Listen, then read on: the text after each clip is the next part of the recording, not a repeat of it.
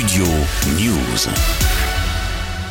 Quand on a envie de faire les choses, de bien les faire, il faut euh, se lancer, essayer et quelquefois ça marche. Avec l'Olympique lyonnais, Jean-Michel Aulas aura fait bien plus qu'essayer. Il aura tout réussi, ou presque. Mais 36 ans après la reprise du club, l'emblématique patron de l'OL a officiellement quitté ses fonctions dans un communiqué publié lundi qui a fait l'effet d'une bombe. En réaction, le football français rend hommage à l'un des représentants les plus emblématiques, le plus grand que l'on ait eu, d'après Laurent Nicolin, le président de Montpellier. C'est une page de l'histoire de la Ligue 1 qui se tourne, selon son meilleur ennemi, Vincent Labrune, tandis que le ballon d'or Karim Benzema salue lui le chef Olas. Concrètement, depuis le rachat du club par l'américain John Textor et sa société Eagle Football en décembre dernier, les deux hommes ne sont pas parvenus à un accord sur le plan sportif.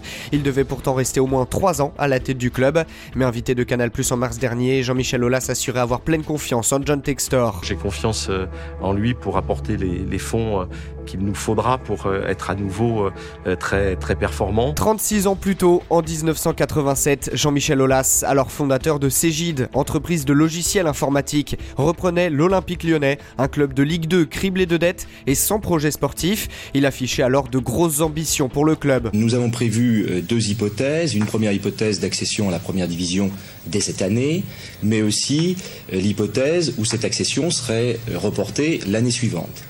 Troisième année, nous devons jouer un rôle dans les dix premières places du championnat de première division et euh, les quatre premières euh, places euh, dans l'année 89, ce qui nous conduit, si le plan est respecté, à jouer la Coupe d'Europe en 90. Mission réussie, après seulement deux ans, Lyon retrouve la première division en 1989. Deux ans plus tard, l'OL joue l'Europe et en 1995, le club termine deuxième du championnat. Mais c'est au début des années 2000 que le club rhodanien atteint les sommets. Entre 2002 et 2008, l'OL remporte 7 titres consécutifs en championnat, un record. Au total, 17 trophées ont été gagnés en 10 ans, de quoi forcer l'admiration de ses joueurs, avec qui Jean-Michel Aulas entretient une proximité, notamment le gardien français Grégory Coupet. C'était lors d'une interview en 2007. Le mérite d'un club comme Olympique Lyonnais, c'est d'avoir un, dirigeant ambitieux comme Monsieur Aulas et qui a su prendre des paris, même démesurés à l'époque. Je pense qu'il y en a plus d'un qui, qui devait se dire qu'il allait euh, s'enterrer tout seul au bout du compte, voilà, il en est là. Jean-Michel Aulas a également été le précurseur du football féminin en France.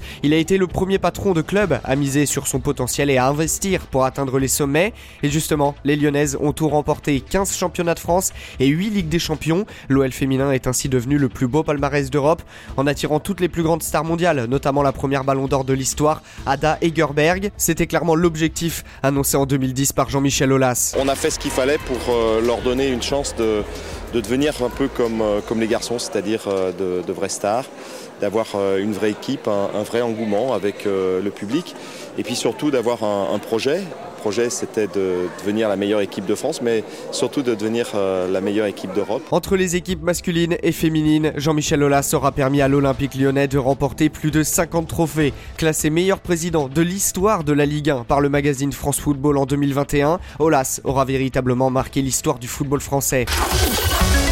Studio News.